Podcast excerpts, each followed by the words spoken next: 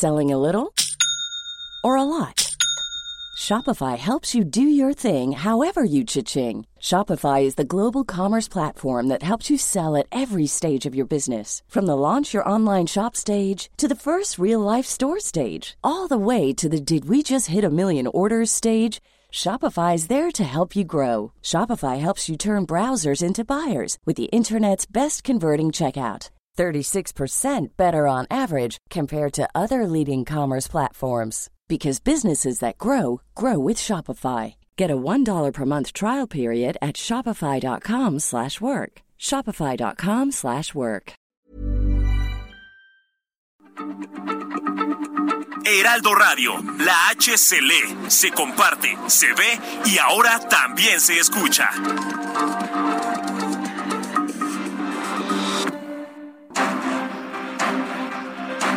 Heraldo Media Group presenta Periodismo de Emergencia con Arturo Rodríguez, Hiroshi Takahashi, con las reglas del oficio.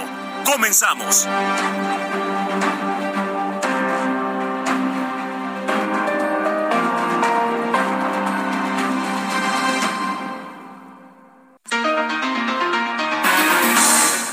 Muy buenos días, sean bienvenidos a Periodismo de Emergencia. Son las 10 de la mañana con tres minutos tiempo del centro de México.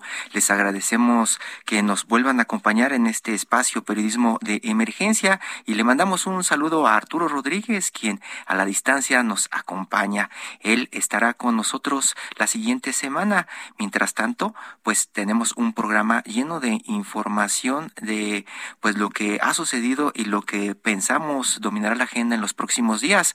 Hoy como ayer le platicábamos después de que estuvimos hablando de la muerte del presidente Echeverría, pues prácticamente la mayoría de los periódicos de esta Ciudad de México tienen en su portada este asunto, la muerte del expresidente protagonista, dice Excelsior, de episodios negros como la masacre de Tlatelolco, el halconazo y la guerra sucia.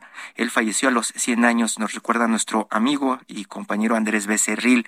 Y mientras esto sucede, mientras esto se está llevando a cabo, se está abordando en todas las redacciones de, de, esta ciudad de México y pues prácticamente del país en su, en su, en su justa medida, pues nosotros vamos a platicar de un asunto que también eh, toca a expresidentes o trataría de tocar expresidentes, ¿no? Está con nosotros eh, Manu Ureste, Manuel Ureste, él es un eh, periodista, eh, está ahora con Animal Político y es también autor de La estafa maestra de esta investigación que por ahí de 2017-2018 comenzó a reventar, ¿no, Manuel? Así es, pues buenos días, muchas gracias por la invitación, estoy encantado de estar aquí en Periodismo de Emergencia, me encanta ese nombre. este, y sí, bueno, como dices, la, la estafa maestra fue una investigación periodística que publicó en Animal Político y Mexicanos contra la Corrupción, eh, con nuestra compañera Miriam Castillo. En el año 2017 salió lo que es la investigación en, en el portal de Animal Político y luego en, en 2018 publicamos un, un libro, ¿no? este, y bueno, ya ahorita, ahorita, acabamos de publicar el segundo libro que se llama La historia maestra, la historia del desfalco. Y nada más para recordar muy rápidamente a tu auditorio, la estafa maestra es un, es un mecanismo de corrupción, un sistema de corrupción que documentamos eh, en el que en el sexenio de Peña Nieto, ¿no? el, el expresidente de Peña Nieto ahora también tan de actualidad, ¿no? con esta investigación que anunciaron hace unos días, eh, en el sexenio de Peña Nieto, pues a través de 11 dependencias de gobierno, 11 secretarías, incluyendo la Sedesol, ¿no? Pemex, Banobras, la Secretaría de Educación, etcétera, hubo un desfalco de más de 7 mil millones de pesos a través de ocho universidades públicas que eh, enviaron ese dinero, esos 7 mil millones de pesos, a más de 180 empresas, de las cuales nosotros en la investigación documentamos que eran empresas fantasma o empresas eh, inexistentes o empresas irregulares, ¿no? Es decir, empresas que íbamos a buscarlas y eran, pues no, existían, ¿no? Era un predio, era una señora que no tenía ni idea, eran prestanombres que decían, bueno, este, sí sé de, de, la empresa, pero realmente, pues yo vendo aquí tamales, o sea, no tenía nada que ver con los 7 mil millones de pesos, ¿no? Y bueno, ahora en, en, este 2022 acabamos de publicar este segundo libro, que es la historia de, del desfalco, ¿no? O sea, la editorial Planeta nos propuso, oigan, el primer libro fue muy bueno, eh, pero fue mm, en ese, en ese momento necesitábamos que fuera un libro mucho más duro, ¿no? De exponer el mecanismo de corrupción. Y fue también un libro duro, a veces nos decían que era un poquito más complicado para la gente entender este, bien todo el mecanismo, ¿no? Y este libro es mucho más narrativo.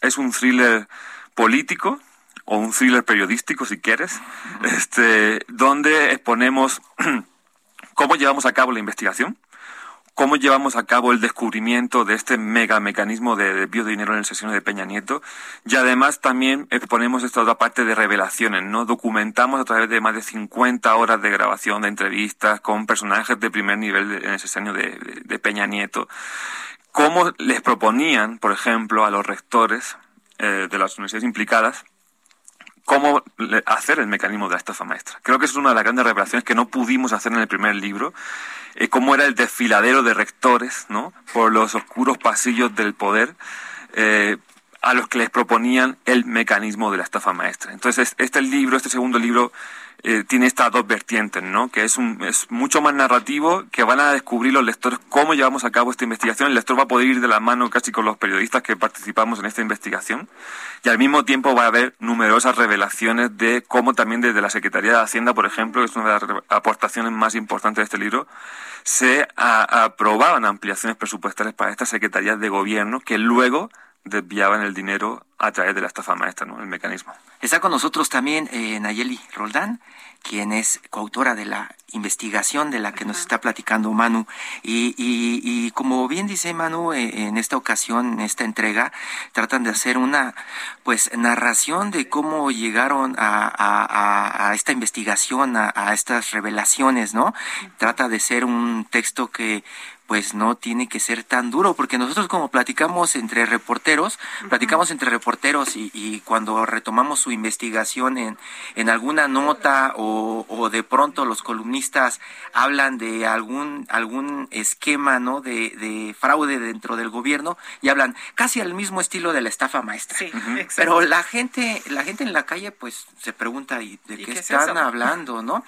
¿Cómo fue, Nayeli, tú platícanos que encontraron como ese hilito negro y comenzaron a jalar, ¿no? Sí, sí, sí, sí, muchísimas gracias. Justo este libro, eh, a diferencia del primero, a diferencia de la investigación que eran muy duras, ¿no? En este eh, sí tratamos también de responder un poco a la gente que siempre nos preguntaba, porque siempre hay esa curiosidad, ¿y cómo se hace algo así? ¿Y cómo empieza? ¿Y cómo continúa? ¿Quién, les dio la información? ¿Quién les dio? bueno, incluso había comentarios a veces de les filtraron el expediente completo, ¿no? Y nosotros decíamos, ojalá, o sea, nos hubiera ahorrado dos años de vida, ¿no? Si nos hubieran dado el expediente. Em, pero bueno, el, el, tema comenzó en Animal Político con nuestro jefe, Daniel Moreno, el director. Saludos a Daniel Moreno. saludos a Daniel, que además eh, aquí lo, lo describimos bastante bien. También lo, lo, van a poder conocer en este libro. Em, tenemos juntas editoriales, ¿no? En los medios siempre ocurren. Y en este caso en Animal, pues teníamos juntas cada semana. En una de estas juntas, Daniel un día dijo, oigan, ha habido dos ocasiones en que la Auditoría Superior de la Federación ha dicho que hay desvío de recursos de universidades. Y la primera duda es, ¿ha pasado antes y no nos dimos cuenta? ¿Estará pasando en este momento? ¿No? Y bajo esas premisas comenzamos a investigar, a revisar eh, informes de la cuenta pública para, para el auditorio que no, no, está tan familiarizado con esto. La Auditoría Superior de la Federación es un organismo que se encarga de revisar cómo se gasta el dinero público, ¿no? Eh, y entonces cada año hace informes que son públicos pero que es una cantidad de información increíble. No nos da la vida, ¿no? Ni, ni a los legisladores, ni a los periodistas. Hasta ellos tienen un desfase importante. Exactamente, además, exactamente. En ese momento eran dos años de diferencia, ¿no? Por ejemplo, de retraso, más bien. O sea, estaban entregando la revisión de 2016 y en realidad era el gasto de 2014. Entonces, bueno, a partir de eso comenzamos la revisión y era una simple pregunta. ¿Está pasando en más universidades o, y pasó antes y no nos habíamos dado cuenta. Y eh, pues un, un elemento lleva al otro, ¿no? De repente era de, no, no son las únicas universidades, son ocho. Y luego era, son once dependencias, bueno, eran más de once dependencias haciendo este tipo de convenios que... Comenzaron a, leer y encontraron un patrón. Exactamente, encontramos el patrón eh, de dependencias que hacían eh, contratos, digamos, convenios más bien, con universidades públicas para hacer supuestos servicios, pero los supuestos servicios no iban, no tenían nada que ver con lo académico, ¿no? O sea, no era un estudio de impacto ambiental o un análisis de algo, sino que era, por ejemplo, comprar medio millón de despensas y repartirlos en los municipios más pobres. Perdón, ¿qué tenía que hacer la Universidad del Estado de México o la de Morelos? Algo así, para nada, ¿no? O con eh, instituciones que no eran tan conocidas del sureste y que hacían supuestos servicios en pozos petroleros para Pemex, con miles de millones de pesos. Entonces, eso comenzó a ser extraño de entrada. De, entrada, entró, ese patrón y dijeron, ya tenemos nota. Exacto. aquí hay nota, aquí hay nota, y luego fue decir qué falta por investigar, porque la auditoría pues ya había avanzado hasta allí. Y lo que faltaba era responder por qué contrataban a esas empresas, porque las universidades luego contrataban empresas, ¿no? Eh, y entonces dijimos, pues era más fácil que las dependencias hicieran una licitación. ¿Cuánto tiempo pasó entre que tuvieron esta reunión editorial con Daniel Moreno y comenzaron a encontrar ya estos puntos que conectaban hacia algo más grande. Medio año más o menos, porque revisábamos los informes de cuenta pública en tiempos libres, ¿no? Y Daniel les decía, ¿qué pasó? Exacto, exacto, ¿qué pasó? Y era así de, pues danos tiempo, ¿no? Y era de, no, o sea, aquí también hay que sacar notas del día, todos los días, ¿no? Eh, entonces, literalmente leíamos informes en los fines de semana y después de entregar nuestra nota del día, eso obviamente retrasó un poco más, porque si nos hubiéramos dedicado de lleno, por supuesto que el avance hubiera sido más significativo. Y luego después de ya este como medio año de Daniel diciendo qué pasó con ese tema, ya era como de, bueno, pues danos aunque sea unos días, ¿no? Para revisar más de lleno. Y así fuimos avanzando eh, y que en total la investigación duró yo creo que poquito menos de, de dos años. Y el medio año, eh, medio año, digamos, antes de publicar, ya estábamos eh, en tiempo completo en la investigación, ahí ya con Mexicanos contra la Corrupción y con nuestra compañera Miriam Castillo. Esta parte de, trabajo documental pues les llevó muchos meses, pero eh, ¿cuándo comenzaron ya a tocar puertas? ¿Cuándo comenzaron ya a, lo divertido, ¿no? Lo divertido, exacto. A patear la calle. sí, mira, fue un proceso muy largo, ¿no? O sea, eh, eh, digamos, tú bien sabes, ¿no? El, el, reporteo muchas veces es lo que más tiempo te, te lleva, ¿no? Nosotros empezábamos a hacer miles de solicitudes de información por transparencia para conseguir contratos, convenios, etcétera. Luego el, gran problema que tuvimos, que lo van a ver en este nuevo libro de la historia de Falco, es que teníamos demasiada información en datos. Entonces era como, bueno, eh, y yo nos hacíamos bolas de, intentábamos hacer esquemas, Exceles, tablas, etcétera, pero no llegábamos a algo concreto hasta que entró al equipo nuestra compañera también de diseñadora de información, Josune Chamizo, que ella fue fundamental, porque ella fue la que dijo, a ver, aquí hay que poner orden, si no aquí nos vamos a perder, ¿no? Entonces elaboró un sistema para hacer una, una mega base de datos, pero muy bien ordenada, que tuvimos que llenar a mano, obviamente. Fueron como cuántas, 16.000 celdas aproximadamente, ¿no? O sea, de las empresas, ¿no? Que estábamos investigando, de los dueños y todo. A partir de ahí, que digo que esta, esta fue como la fase más tediosa, ¿no? De estar muchísimas, perdón por la expresión, pero horas nalga, ¿no? Sentados ahí, este, rellenando una base monstruosa durante meses. Cuando ya tuvimos eso eh, completo, ahí sí llegó la parte divertida, ¿no? Es decir, bueno, ya tenemos esta, esta base y de aquí podemos identificar que estas empresas hay que ir a buscarlas sí o sí, porque son muy sospechosas. Estos dueños o supuestos dueños también tenemos que ir a buscarlos sí o sí. Y yo creo que pasó por lo menos, no sé, pues casi también como un año, ¿no? O sea, entre que empezamos a leer informes de auditoría, entre que empezamos a hacer la, la, base de información, entre que empezamos a llenarla, yo creo que pasó como un año y ya pudimos ir a terreno a buscar estas empresas que sabíamos que había indicios muy fuertes de que eran empresas fantasmas, ¿no? Y cuando les preguntaron cuál es el nombre y el apellido que está detrás de todo este sistema, ¿qué es lo que comenzaron a encontrar o qué es lo que comenzaron a responder?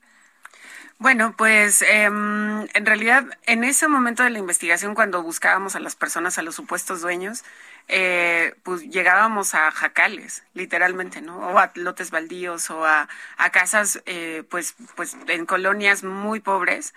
Y nosotros esperábamos encontrar a gente diciendo, yo no sé nada, me engañaron, ¿no? Y lo que encontrábamos era personas diciendo, sí, yo soy dueña de esa empresa. Y era así, ¿cómo? No, ¿por qué? ¿No? Evidentemente no podía ser dueña de su empresa viviendo en, una colonia paupérrima. Em, y eh, para nosotros ese fue como un primer obstáculo en realidad, porque de verdad esperábamos a las víctimas. Y las personas nos decían, no, yo sé lo que hice, yo firmé, no sé qué. Em, y, y, también eso nos gusta relatarlo en el libro, porque son como de esos momentos de crisis en una investigación periodística, porque no todos son a pasos hacia adelante adelante, ¿no? Sino son dos pasos adelante, tres atrás y así sucesivamente. Es lo que podría hacer que se les estaba cayendo la nota. Literalmente. Después de un año. Después de, un año, imagínate. o sea, un año de investigación, eh, ya llevábamos meses de lleno en el tema y de repente es no hay nota, ¿no? O sea, por supuesto que sentíamos que se nos acaba el mundo ahí en ese reportaje, en ese reporteo. Eh, pero luego, en realidad, fue como detenernos un poco y decir, esto también está siendo un patrón, en realidad, ¿no? Y qué hay detrás de eso, de aceptar que, que estaban firmando los documentos para constituir empresas. Y así descubrimos que en Tabasco, por ejemplo, la fiscalía ya tenía detectado que había colonias factureras, es decir, los, em, los despachos de contadores o de abogados iban a estas colonias, ya sabían, y a la gente simplemente les ofrecían dinero a cambio de sus documentos, a cambio de firmar cosas, y la gente lo sabía, por supuesto, y lo hacía, lo hacía a cambio de dinero y luego no se enteraba qué pasaba con esas empresas, pero, es, eh, pero ya eran conocidas como tal, colonias factureras, ¿no? Y entonces terminaban siendo víctimas también, en realidad, aunque ellos no, no se asumieran como engañados.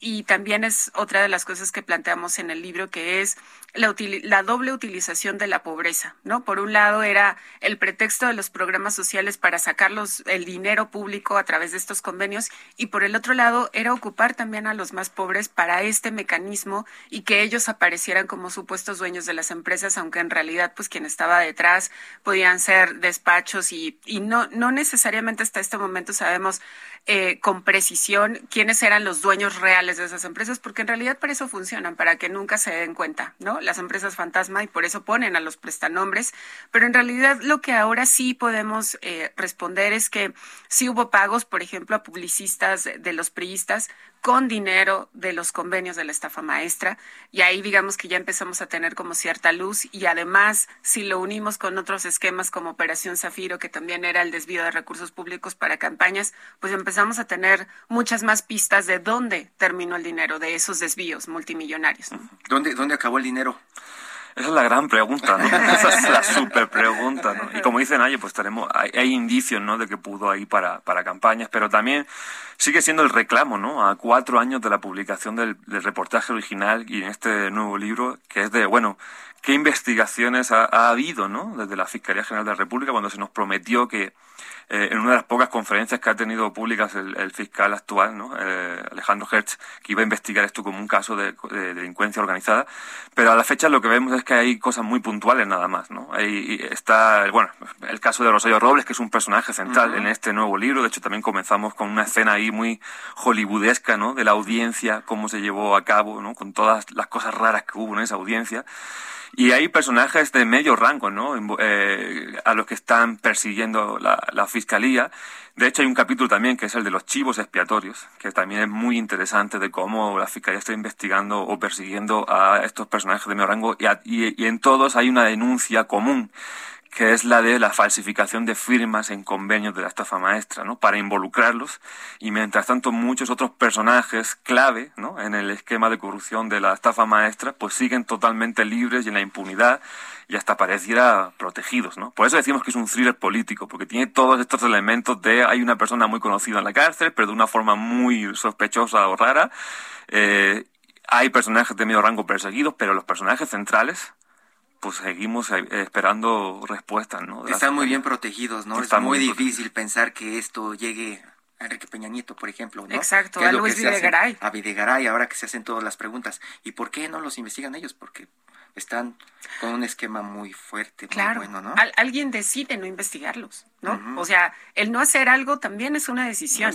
Eh, incluso, por ejemplo, ahora con esta semana que se anunció la investigación en contra de Peña Nieto por 26 millones, o sea, también parecería, eh, parecería, eh, exacto, en realidad, porque no, no, no, es nada con lo que se desvió durante su sexenio. Más de 100 mil millones. Más de 100 mil millones de observaciones de la Auditoría Superior de la Federación, más estos 7 mil millones de la estafa, más otros miles de millones en, en otros escándalos de corrupción, y, que ahora este gobierno haga este anuncio, pero además de una investigación cuando él ya había dejado la presidencia y no cuando ocurrió Odebrecht o todos estos desvíos. La verdad es que de entrada también sigue pareciendo, como dices, un chiste completamente.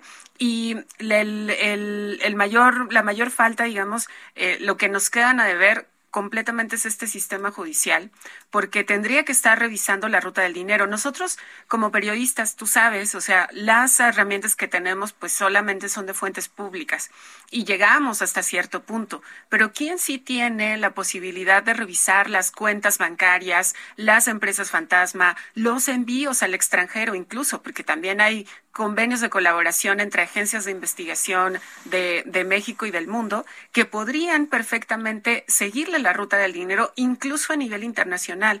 Eh, pues eso es la Fiscalía General de la República, la unidad de inteligencia financiera, por supuesto, que podría ir más allá de estos 26 millones de pesos e incluso en retroactivo, eh, y que simplemente no lo está haciendo, ¿no? Y más bien aquí la pregunta sería, ¿por qué? Imagino que le preguntaron a Santiago Nieto en su momento, oye, sí. ¿por qué no te has metido a este asunto? Él que andaba metiéndose en todo. Exactamente, exactamente. Y bueno, lo que, lo que supimos de la unidad es que sí estaban investigando ciertas cosas de la estafa, pero completamente funcionarios de medio rango, ¿no? Sobre todo de Pemex en ese momento. Y decíamos, ¿y por qué no van con Videgaray? ¿Y por qué no van con Emilio Cebadúa? Emilio, sí hicieron una investigación, por ejemplo, de Emilio Cebadúa, que fue el ex oficial mayor de Rosario Robles en Cedesol y en Sedato y encontraron que efectivamente tanto él como sus hermanos eh, hicieron gastos millonarios que no corresponden a sus salarios. Bueno, el hermano de Cebadúa, eh, José Ramón, ni siquiera tiene un empleo y gastaba 40 millones de pesos en su tarjeta American Express, ¿no? Pues Entonces, exacto. estamos hablando de 26 millones, ¿no? Exacto. O sea, bueno, lo que luego dijeron de cuánto gastó la gaviota en su American Express también. Entonces, evidentemente 26 millones es un chiste. Pero bueno, pues ahí está. En realidad en la fiscalía está el balón. Nayeli Roldán, Manuel Ureste, están presentando la estafa maestra, la historia del desfalco. Ya escucharon ustedes un una probadita de lo que han estado trabajando.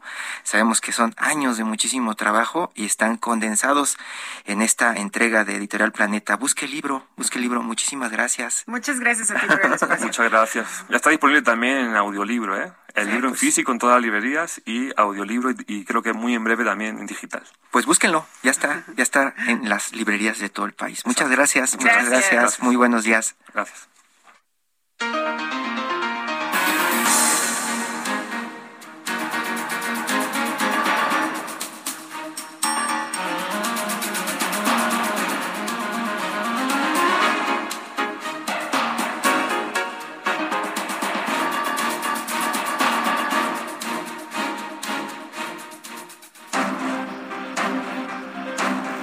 Momento continuamos en Periodismo de Emergencia por el Heraldo Radio.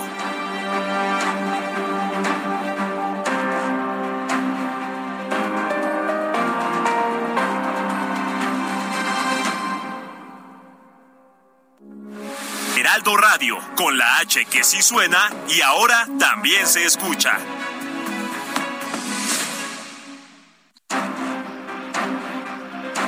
Regresamos a Periodismo de Emergencia con las reglas del oficio.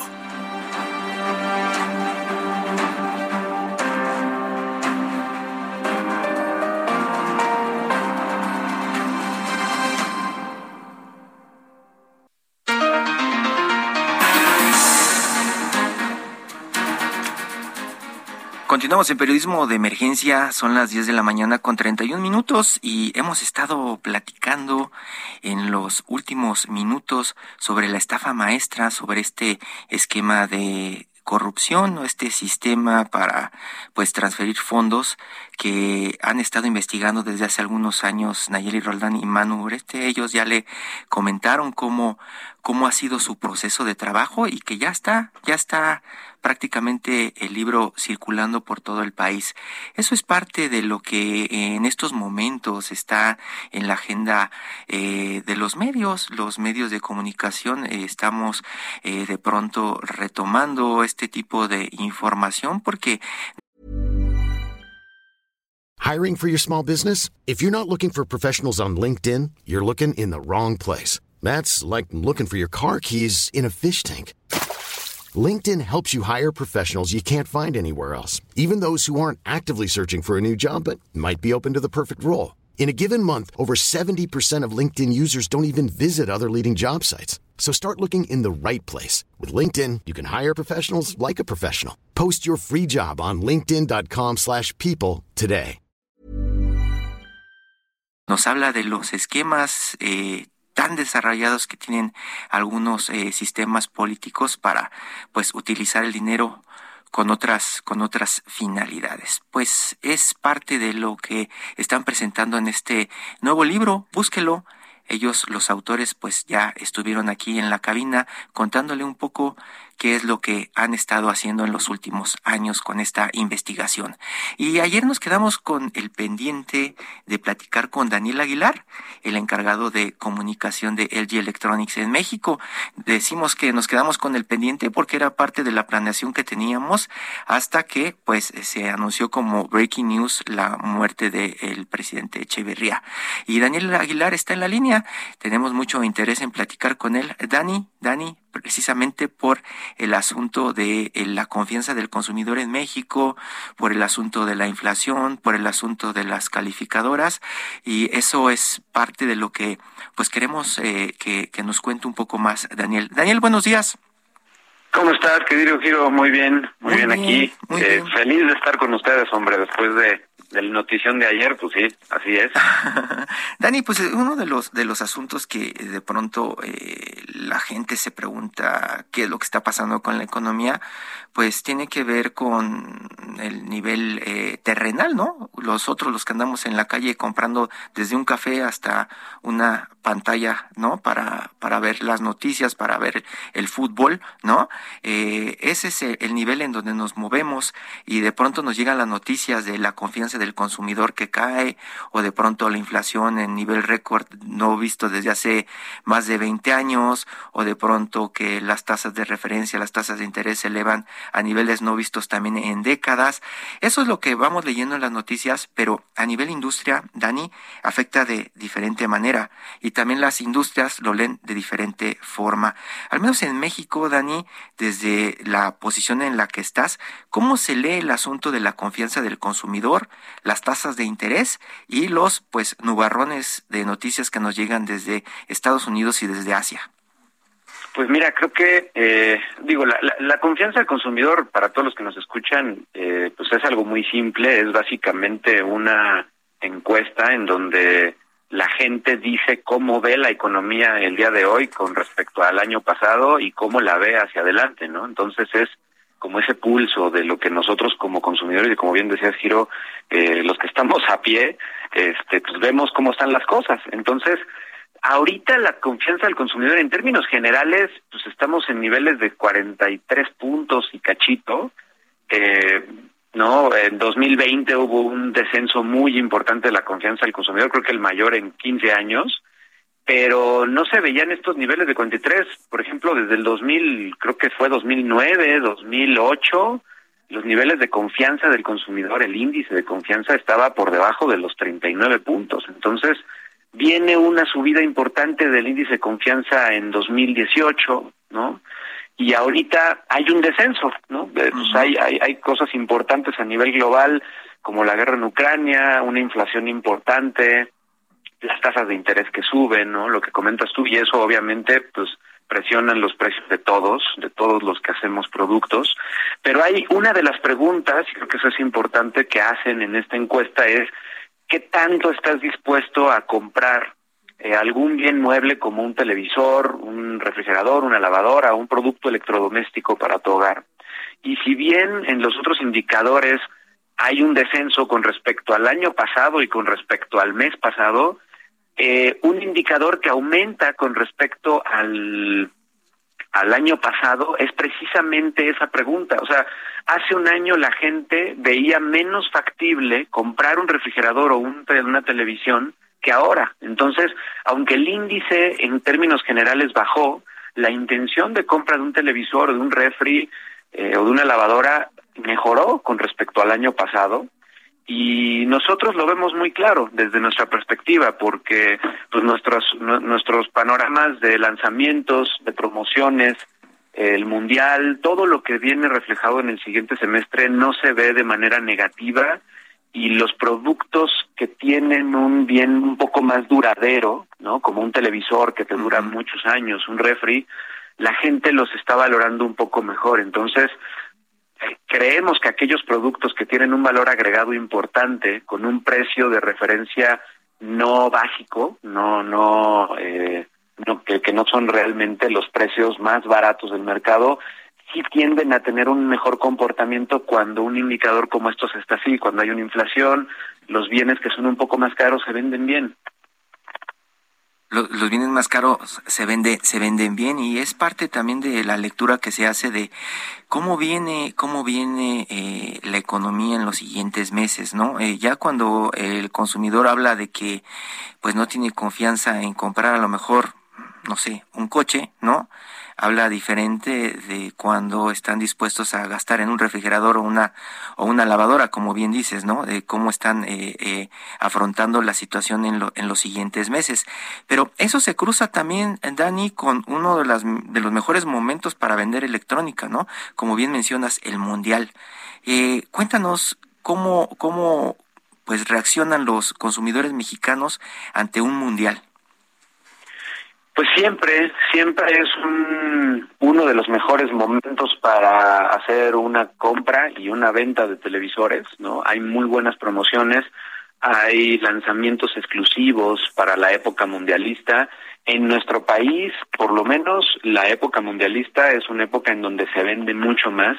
Y este año, a diferencia de cualquier otro año en la historia, pues el mundial viene en noviembre, ¿no? Que lo, lo hizo la FIFA en Qatar y entonces es una época rara porque a finales de octubre empieza a calentarse el ambiente de precios con el buen fin, en noviembre empieza el buen fin y 15 días después de que termina el buen fin o 10 días después empieza el mundial, entonces y, y en cuanto termine el mundial empieza la época navideña, entonces creo que van a ser dos meses muy intensos de promociones y de apoyos por parte de los que hacemos electrodomésticos y, productos de innovación tecnológica junto con los socios comerciales para que los meses de octubre, noviembre diciembre, el último trimestre tiene que cerrar pues muy importante porque este este cuarto trimestre se ve un poquito más parado, entonces habría que tomar ventaja del último trimestre del año, ¿no? Y en la parte de, de, de la competencia, Dani, ¿Qué es lo que qué es lo que están preparando? ¿Cómo deben prepararse para enfrentar este último trimestre de ventas? En México tiene que ver el asunto del precio, tiene que ver con el asunto de la tecnología, tiene que ver con el asunto de mercadotecnia. ¿Cómo hacen para competir y vender más que los los, los las otras marcas, Dani? Pues primero, eh, ofreciendo los productos que ofrecemos que tienen una diferencia importante en cuanto a tecnología, ¿no? Eh, creo que para, si tú te compras un televisor o te compras un refrigerador, pues cualquiera de los dos funciona, de cualquier marca. De alguna forma ves una imagen en una tele o ves o enfrías tu comida en un refrigerador. Pero para hacerlo bien y para hacerlo con ciertas capacidades que muchos de los usuarios buscan, pues nosotros ofrecemos ese efecto compensatorio de la pandemia, del, eh, del estar aislados, de la quinta ola, de sentirte presionado por la inflación, etcétera, y ese público que sí tiene esa capacidad de poder gastar un poco más por un producto más duradero y con ciertas capacidades distintas nos prefiere. Entonces, esa diferencia de capacidad es importantísima. El segundo, pues es tratar de mantener lo más posible los precios y no impactar a los usuarios, a los consumidores. Eso es muy importante y eso lo logramos con planeación los productos que estamos haciendo ahorita nosotros traen insumos que se, que se planearon y se compraron hace muchos, muchos meses antes de que empezara la inflación en niveles altos. Entonces, nos permite compensar los precios altos actuales, a lo mejor de la gasolina, etcétera, y tratar de no aumentar los precios tanto y ofrecer buenos descuentos. Y por último, pues la comunicación, que la gente se entere dónde están los mejores precios y la disponibilidad de productos que quieren y que buscan. Dani, con la pandemia se atrasó el desarrollo de tecnología. Te pregunto esto porque, eh, pues de las últimas veces que estuvimos, por ejemplo, allá en Las Vegas, en la Feria de Tecnología, el Consumer Electronic Show, allá de Las Vegas, que es la feria más importante de tecnología en el mundo, fue hace, ¿qué? Dos, tres años, ya, ya ni me acuerdo, ¿no? Fue prácticamente antes de que iniciara la pandemia. Estábamos hablando de el lanzamiento de los televisores que se enrollaban, ¿te acuerdas? Estábamos hablando de unas pantallas este, gigantescas que eran como que 180 pulgadas, no me acuerdo, eran cosas gigantescas, este, un audio de super calidad. Y, y ahora yo eh, me doy la vuelta por las tiendas, me doy la vuelta de pronto por los catálogos de las empresas de tecnología y pues no hay mucho avance en ese sentido, al contrario, lo que veo es como una disminución de precios y, y nada más. ¿Se frenó el desarrollo de tecnología en estos años con la pandemia? No, eh, el desarrollo de tecnología continuó, pero también hay que hay que verlo desde la perspectiva eh, de qué es lo que ofrecimos. Lo que vimos en 2020, que fue el último Consumer Electronic Show que estuvimos en Las Vegas hace dos años y medio, eh, pues fue un avance muy importante, por ejemplo, en cuestión de televisores en aparatos OLED. Entonces, eh, esa tecnología lo que está haciendo ahorita es que no hay nada similar a OLED en el mercado, es lo mejor que hay, y lo que estamos haciendo es consolidarla, y para consolidarla lo que estamos haciendo es tener más inventario, tener más modelos, tener más tamaños y mejorar los precios para que más gente la compre.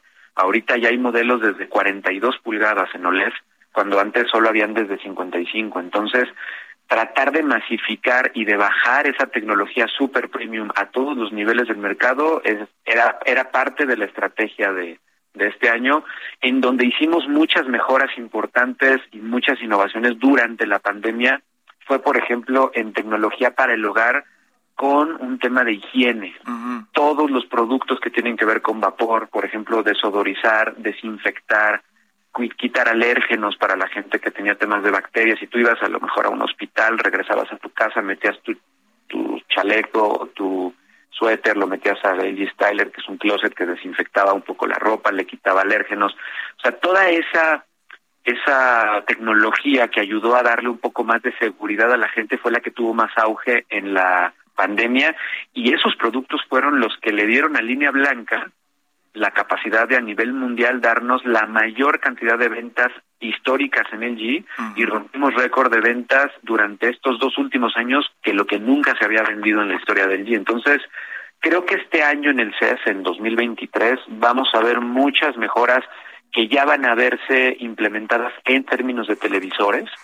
eh, la parte de línea blanca mejoró muchísimo, entonces vamos a ver mucho más en términos de televisores y cosas más como más atrevidas, estoy seguro. Dani, ¿qué podemos ver eh, nuevo en televisores? Yo te pregunto esto porque recuerdo, estuve en el lanzamiento de la tecnología 4G hace algunos años en Japón y lo que costaba en ese momento una pantalla, eh, pantalla este 4K, ¿no? Era 800 mil pesos y ahora 4K ¿qué te gusta? 10 mil pesos, 5 mil pesos, ¿no?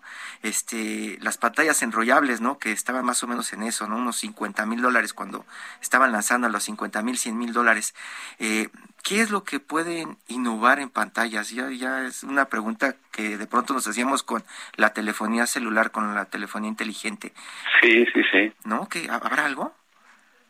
Sí, sí, sin lugar a dudas, Giro. Eh, creo que hay, hay dos cosas en las que se sigue mejorando y las que vamos a continuar viendo innovaciones importantes.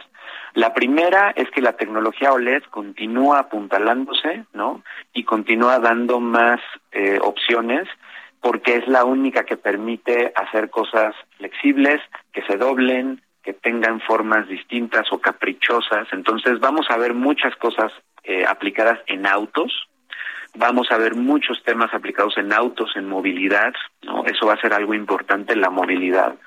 eh, vamos a seguir viendo, cuando tú compras un, un televisor, no compras solo la imagen que ves, compras la experiencia de usarlo. Qué tan fácil o qué tan difícil, y ahorita creo que hay un tema importante porque la tecnología de alguna forma es un poco selectiva, ¿no? Entonces, a mucha gente eh, le cuesta mucho trabajo entender cómo funciona la tecnología y subirse a la tecnología. Entonces creo que también parte del trabajo es hacerla simple, más compleja en su funcionamiento, pero más simple de usar. Entonces vamos a ver una experiencia de usuario, nosotros a, lo, a lo mejor experience. A lo mejor unos controles que sean más sencillos, ¿no? Mucho más simple, te lo juro. no tengan 100 botones. Pues tú, tú ahorita en los televisores que tenemos con un botón le hablas al televisor y cuando le dices lo que quieres en televisor ya lo haces. Y tú le dices, quiero ver eh, Easy, entonces tu televisor ya entiende que tiene que cambiarse a un input donde está el Easy y no tienes que hacer cinco movimientos distintos que para mucha gente es muy complejo. Vamos a ver mucho más experiencia de usuario, más fácil, más integrada con la plataforma de inteligencia artificial ThinQ y por supuesto que vamos a seguir viendo mejoras en la parte hardware del televisor con más modelos de cosas enrollables, flexibles y aplicadas en diferentes cosas como gaming seguramente. ¿no? Pues eh, entonces estamos eh, ante el asunto de la macroeconomía, que por lo menos México está estable en ese sentido, el asunto de las tasas, el asunto de, la confianza de, del consumidor está desde tu punto de vista estable y bueno, vendrá un detonador de consumo que es el mundial para al menos este tema de los eh, electrónicos de, del hogar y más tecnología que será anunciada probablemente en enero en el Consumer Electronic Show, ¿cierto, Dani? Así es, Giro. Pues Daniel Aguilar, el encargado de comunicación de LG Electronics en México. Eh, Dani, te mando un abrazote, muchísimas gracias, gracias por, por este recorrido en el mundo de la tecnología que de pronto pues pareciera que sale de escena, pero está más presente en nuestras vidas que nunca antes, ¿no? No, hombre, ahí estamos, echándole muchas ganas para hacer mejor la vida de todos. Gracias, Muchas gracias, un abrazo a todos. Abrazo. Hasta Julio, Julio, este año llegaremos a...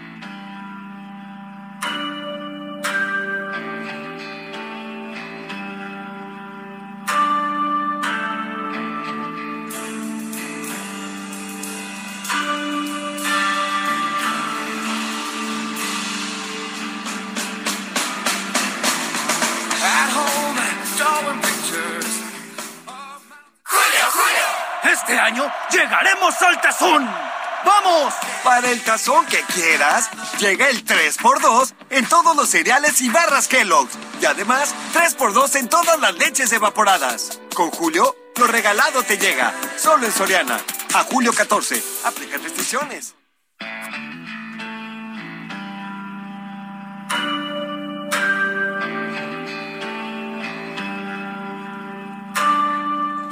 Como cada 15 días, Luis Carrillo nos comparte la historia de una de las 240 canciones que han cambiado la historia de la música.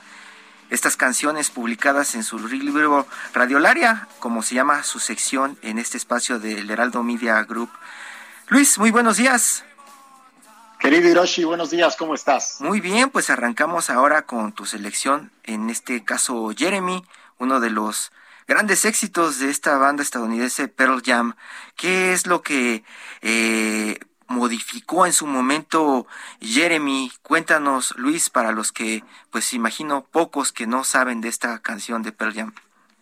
Así es, Hiroshi, una canción muy conocida que justamente cumple tres décadas por estos días de haber sido lanzada como uno de los sencillos fundamentales del álbum Ten y del grunge, yo diría, como uno de los movimientos más importantes. Es una canción grandiosa por un lado, pero que, bueno, sabemos algunos que tiene un sabor amargo en más de un sentido, basada en un suceso muy triste del 8 de enero de 1991, cuando un chico de 16 años de nombre Jeremy Wade Dale, este, buleado, por cierto, en aquellos eh, momentos por sus compañeros de clase, bueno, pues toma la decisión de dispararse frente a sus eh, pues sí, en su clase de inglés frente a maestra y amigos en la escuela Richardson de Texas, ¿no? Un, un, suceso que capturó por completo al entonces joven Eddie Vedder, el vocalista de Pearl Jam, que justamente, además de quedar impactado por el suceso, dice que lo relacionó con algo que él mismo vivió también de chico, con otro, pues con otro compañero de clases que amagó meramente con dispararse y terminó disparándole a la pared. Pero bueno, pues era el inicio de lo que hoy por desgracia ya es un poco más común, se sabe mucho más esta parte de, pues la desesperación que se vive en ciertos chicos de la Unión Americana eh, y que termina siendo pues una tragedia a nivel nacional, por desgracia cada vez más frecuente, ¿no? Esta, esta canción que se presenta en un contexto también social importante. En esa época eh, estaban allá en la zona de Portland, en la zona de Seattle, y estaba el desarrollo de tecnología a su máximo nivel allá con Microsoft, con su sede allá en Redmond, Washington. Eh, se vivía una calidad de vida en toda esa zona muy, pero muy elevada, y estaban estos grupos que pues estaban metiéndolos eh, a todos ya como en el movimiento grunge, ¿no? Por la pero que eh, algunos decían en su momento, ¿te acuerdas, eh, Luis, que estos de Pearl Jam pues no encajaban dentro del sonido de, Seattle, ¿no? Que eran un poco más, eh, más suavecitos.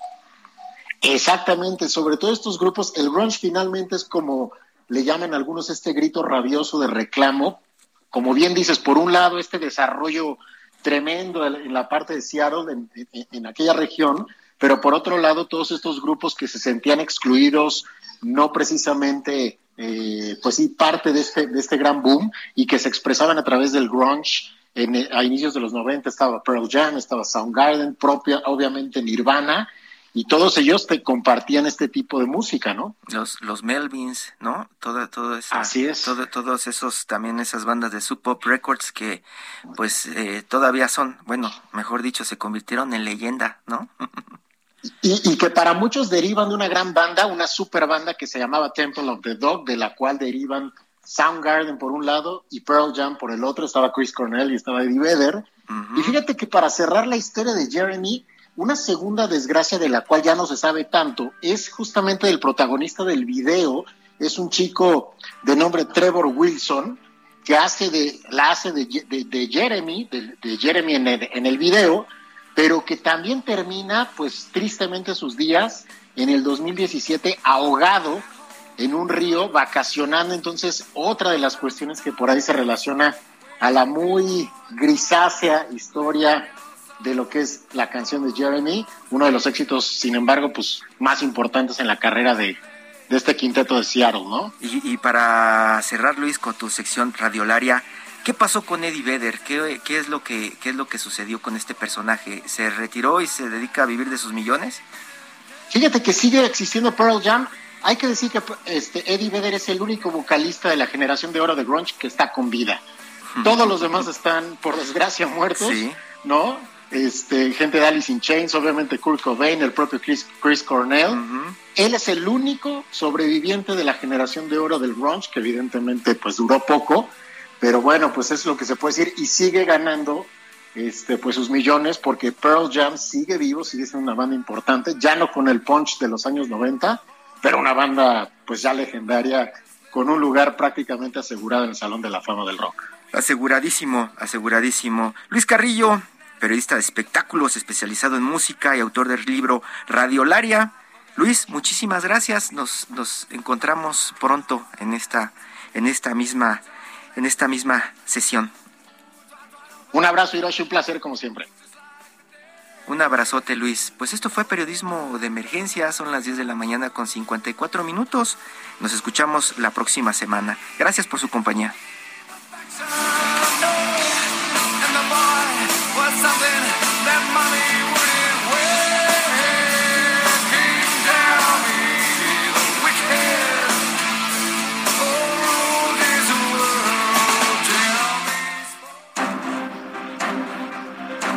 Fue Periodismo de Emergencia, con las reglas del oficio, en el Heraldo Media Group.